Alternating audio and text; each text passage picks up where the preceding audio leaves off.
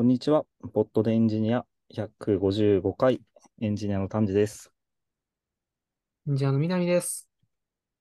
よろしくお願いします。よろしくお願いします。今日、何からいきます？今日僕が作ったゲームの宣伝をしたいです。お、いいですね。はい。あの、何を作ったんですか？ジオゲッサーって知ってますよね？知っております。ジオゲッサーは、あの、ランダムな Google マップのどっかに落とされて、それがどこかを当てるゲームなんですけど、僕はそれになんかインスパイアされて、えっと、GitHub ゲッサーというゲームを作ってみました。これは。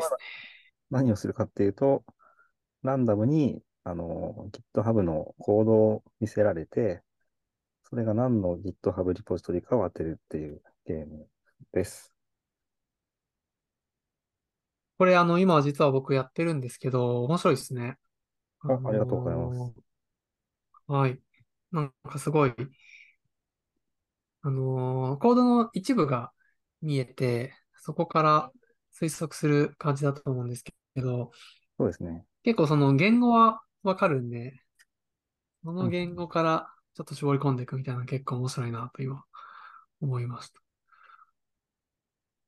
なんか Python とか JavaScript とか Go とか C だったりとか、言語までは結構分かって、選択肢から選ぶんですけど、一応正解率はなんか50%ぐらいになってるんですよね、統計だと。おー、南先生は何点ぐらいだったんですか？僕なんかその時間切れになった時に選んでたものが正解だと扱われると思ってプレイしてたら、あのーで、なんかそれだと多分7個か8個くらいは当たったんですけど、10問中。なんか最後の結果ページで、それが全て間違い扱いにされて、あの、正答率40%になってしまいました。すいません、バグだと思いました。え、でもすごいですね。10問中7問、8問だと、結構、なんか高得点になります。僕自分でもやって、だといいなと思ってはいはい。プレイをしています。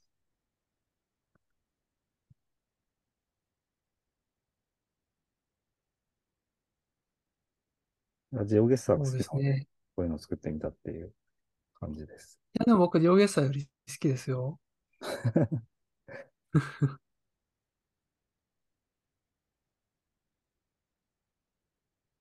なんか、ちょっと作ってみて思ったのは、いわゆるなんかみんな知ってるコードとかってそんなに多くなくて、うんうんうんうんなんだろう。Python で TensorFlow とかだと、なんか、もしかしたら行列の演算してるからわかるとかあるかもしれないけど、なんかそういうレベルで有名なリポジトリってそんな、なんか100個とかないような気がして、なるほど。ジオゲッサーって本当に世界中に国が100個とか200個あって、都市がいっぱいあって、なんかいくらやっても飽きないじゃないですか。そうですね。あのー本当に事実上無限に近いというか、まあ実際無限ではないんですけど、まあそのぐらいの感覚にはなりますよね。人にとっては無限みたいなデータですごいなって思います。そうですよね。逆になんかよくそれだけ写真撮りましたよね。そうですね。データがあるから我々プレイできるわけで。確かにデータがあるから、全部車で Google カーを走らせて。いや、そうなんですよね。すごい、すごいなと思います。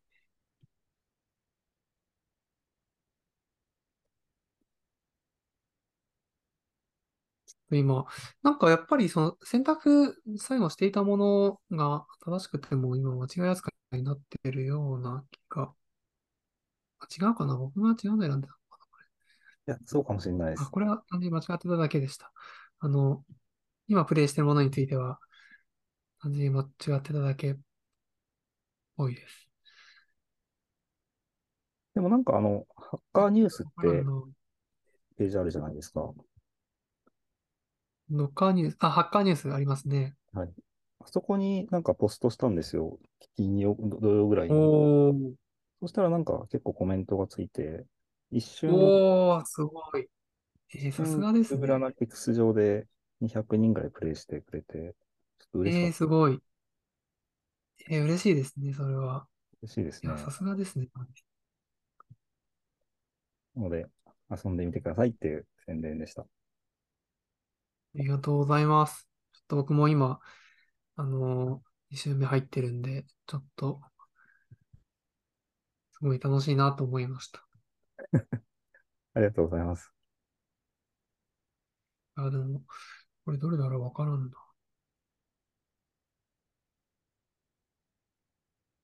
おー。いややっぱ弦が当たっても正解を選べないですああ、ね。でもなんか、難しいな。いいぐらいの、ちょうどいいぐらいの難易度かもしれない、それだったら。まあ、確かにそうかもしれないですね。いや難しい意外となんかこの、このソフトって Java で書かれてたんだみたいなのがあって、確かセレニウムだだったと思うんですけど、僕何で作られてるかとか全然わかんなくて、コード読んでもわかんなかったんですけど、あ、これ Java だったんだっていうのがありました。な。ああ、でも確かに、その、なんか独立したコマンドとかとして実行してるものってあんまりないんで実装されてるってわかんないですよね。ないとこありますね。まあまあ、興味がなければっていう。確かに。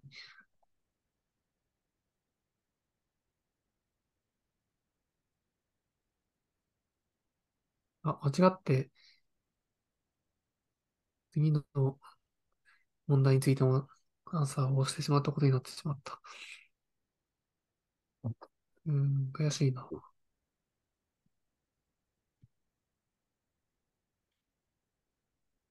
いやー、絶対これ Python なんだけど、この Python で実装されたものがどれなのか。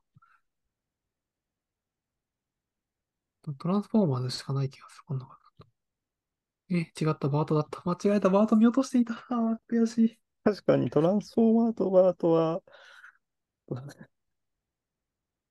え、バートが使っいやー、ダメだ。ちょっとわかんないけど、と、あんまり与えられなかったですね。悔しいな。なんかこのスニペットの選び方が結構、まあ、なまあ基本的にはランダムで選んでるんですけど、難しくて、なんかリポジトリ名そのまま1行目に入ってたりするのがあるんで、それはちょっとあ難しかったり、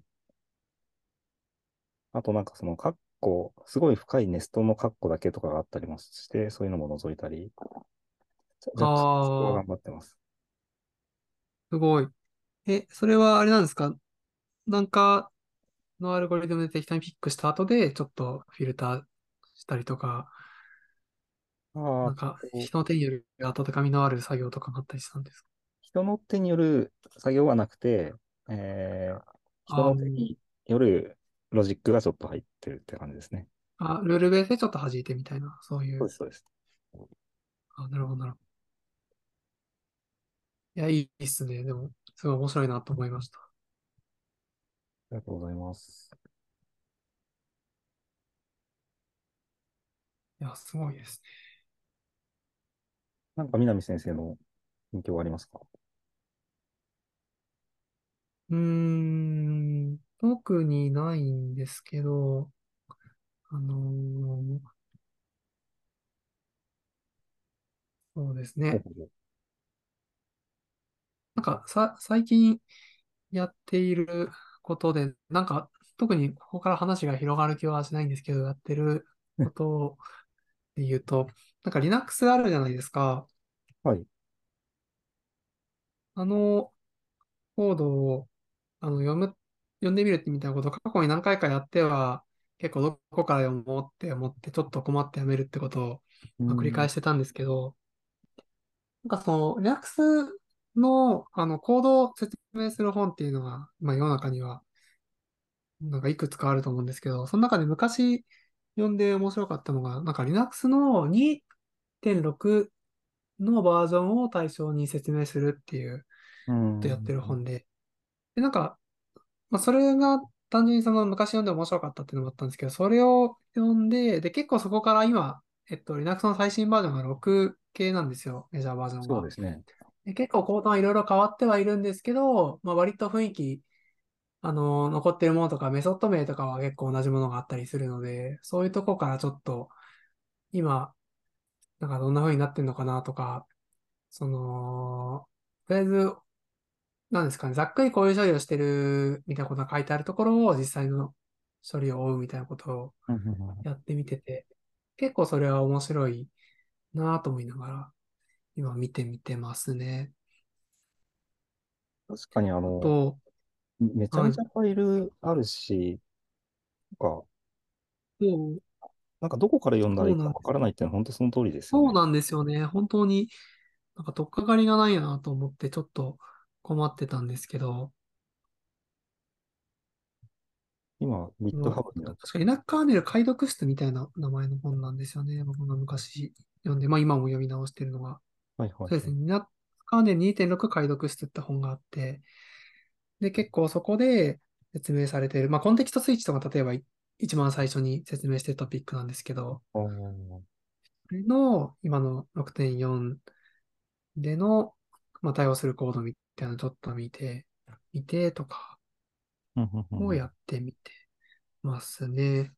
なんかメジャーバージョンが、めなんかそもそもセマンティックバージョニングじゃないのかもしれないけど、メジャーバージョンが2と6って全然違うじゃないですか、い一見。そうですね。そのファイルの場所とか、そういうものは割と一緒なんですか？まあ、さっきメソッド名とか言ったけど。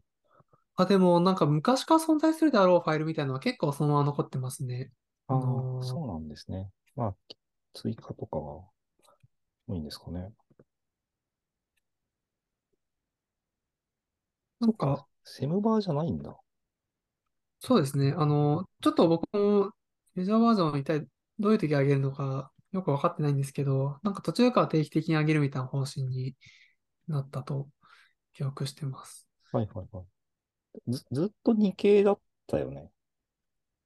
そして2000年代は結構2系で、で、2.6で、なんかいろんな機能が入って結構、その、まあサーバーマシンとかとして、あの、まあトラフィックが、なんですかね、結構来るような状況でも、まあうまく動くようにみたいなのがうん。できるようになって、で、なんかそこから、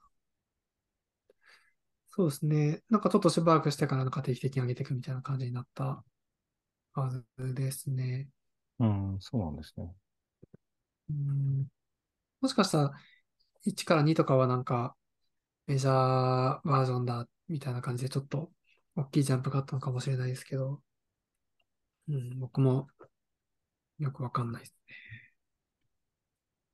で、その本には、コンテキストスイッチのコードは、ここのファイルとここのファイルに、あたりに書いてあるみたいなことが、なんか、そうですね、そういうのがあっ。たり、まあ、あとな、なんかメソッド名みたいなのが載ってたりするので、まあ、あるうん。いはまあ、あの、アセンブリランゲージであればシンボル名とか、それベースでちょっと見たり、まあ、あとは、その、システムコールとかあったらシステムコールの大体の流れみたいなの載ってて、それの、まあ、現在の処理してる箇所をちょっと調べてとか、うん。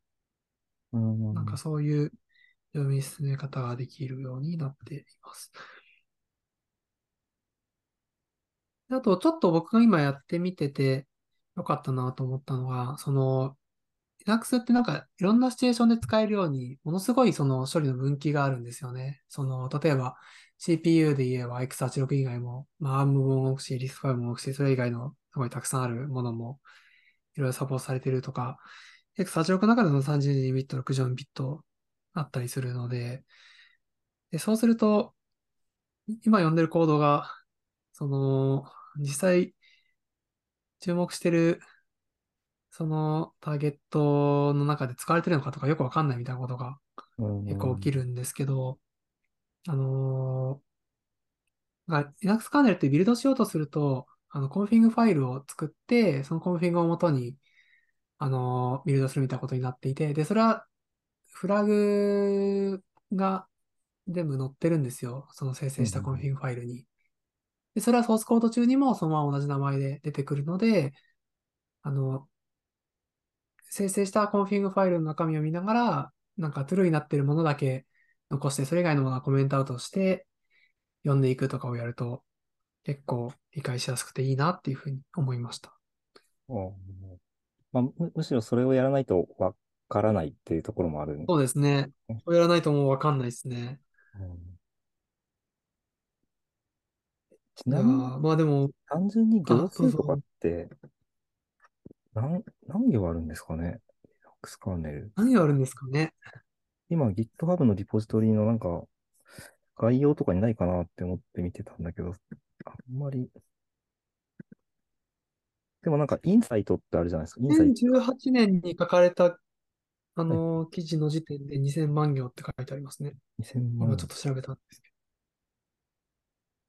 今 GitHub のインサイツっていうところで、ワンマンスの、えー、なんかチェンジを見ると、48万アディションと22万 deletions っていうのが出てきて、と、とりあえず大きいなって思いました。ど。そうですね。とりあえず大きいですね。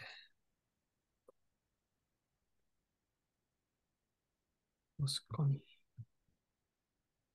や、なんかさっきの GitHub ゲッサーでも、このトーバルズ Linux のリポジトリが確か入ってて、おー、ここっから適切なあのスニペットを表示するのはどうやればいいんだろうって思思いながら今聞いてたんですけど、難しいですね。難しすぎるなって思って。あの、Linux のレポジトリのどっかにカーネルディレクトリっていうのがあって、そこに入ってるのは結構昔からあるようなファイルなんですよ。あの、はい例えばわかりまし fork.c とかすごいフォークに関係するものが入ってそうなファイルとして置いてて、実際そうとか、すごいわかりやすくて、ここからピックアップしてあげると親切な気はしました。ああ、なるほど。確かにトップレベルにカーネルっていうディレクトリがあって、他にもいっぱいあるんですね。ドライバースとか FS とか。そうなんですよね。なんとなくなんか、後から追加されていったものとかっていうのが、ちょっと分かれていたり、まうんあ、なんか、結構でかいものとかをちょっと分けていたりするのかなと僕は思ってます。なるほで、あと、そのプロセッサーごとの違いとかは、アーキ、アーキディレクトリっていう、ARCH ディレクトリっていうのがあって、そこに全部入ってるはずです。ど。あ、本当だ。え、これ、このディレクトリ面白いですね。いや、なんか、そうなんですよ ARM、ね。ARM64、うん普通に X86 もあるけど、全然知らないのがいっぱいある。そうなんですよね。ヌーングラッチ、グラッチ、なんて読むんだろう。エクサゴン。え、ど、どれですか？うん本ま今、アーキーディレクトリの直下のなんか名前を見てたんですけど、普通に ARM とかもあるじゃないですか。そうですね、そうですね。なんかその下のあたりに Hexagon とか、ル、 LoongArch って読むんですかね？っていうやつがあったり。あ、本当だ。これも全部、多分、アーキテクチャ名なんだろうなって思いながら、そうだと思います。 MicroBlaze。 MIPS だ。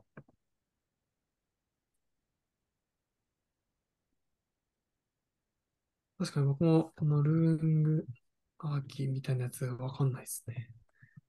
ディスク5もありますね。そうですね。なんか主要なやつはやっぱちゃんと抑えられてるのがわかりますね。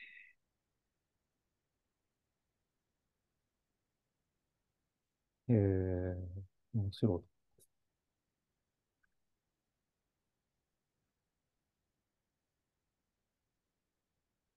あ、で、あともう一つ、あのー、Linux をビルドしてみて、ちょっと動かしながら、あのー今度読み進めてるんですけど、その時に、あの、ちょっと前に僕は、なんかいいマシンを買ったみたいな話をしたと思うんですけど、それがすごい役立ってます。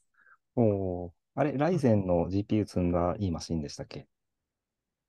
えっと、ライゼンの PC は数年前に買ったやつで、それとはまた別で、インテル CPU ははは。を積んで GPU も作ったやつを、あの、今年初めかな、去年末かな、買って、ああ、そうで、なんだ。それが今活躍してます。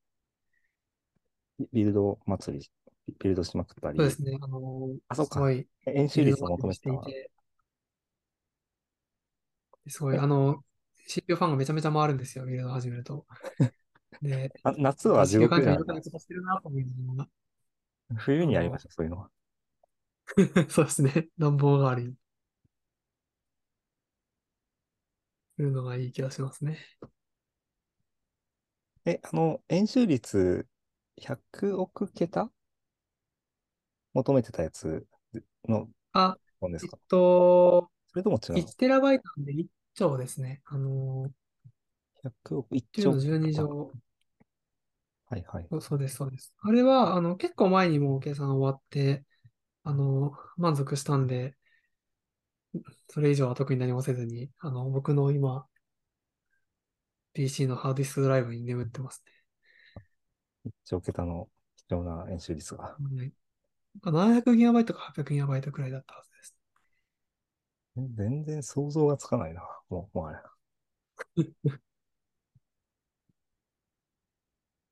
そうですね。いや、なのでまあ、なんか、いいマシンがあると、そういうちょっと大変そうなことでもやってみる気になるので、確かに、いいなというふうに思いました。いいマシンの進め。まあ、いいマシンって言っても MacBook Pro とかより安いですからね。あの、全然 MacBook Pro の方が高いんで、あれ？でもまあ GPU 積んだり、いい CPU。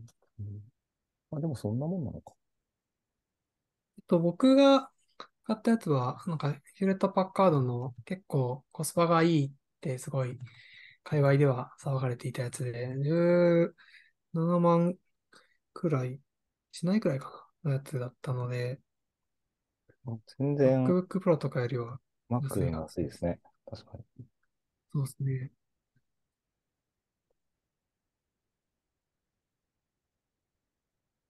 なるほど。そうですかね、最近やってた。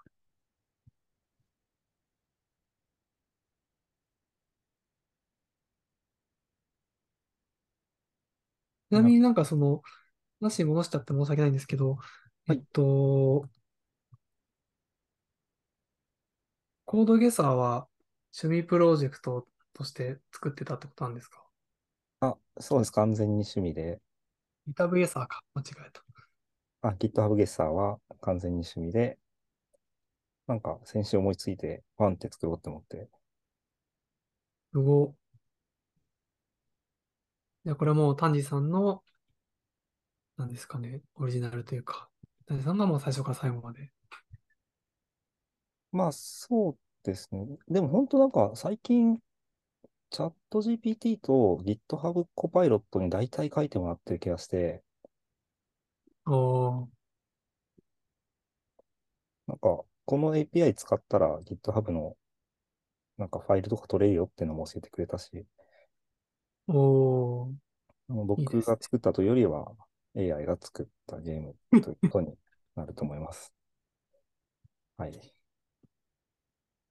いや、でも、それを使って作ったのは丹治さんなんで、丹治さんの力ですよ。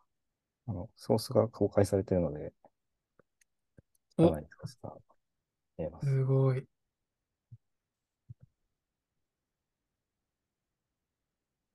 いいですね。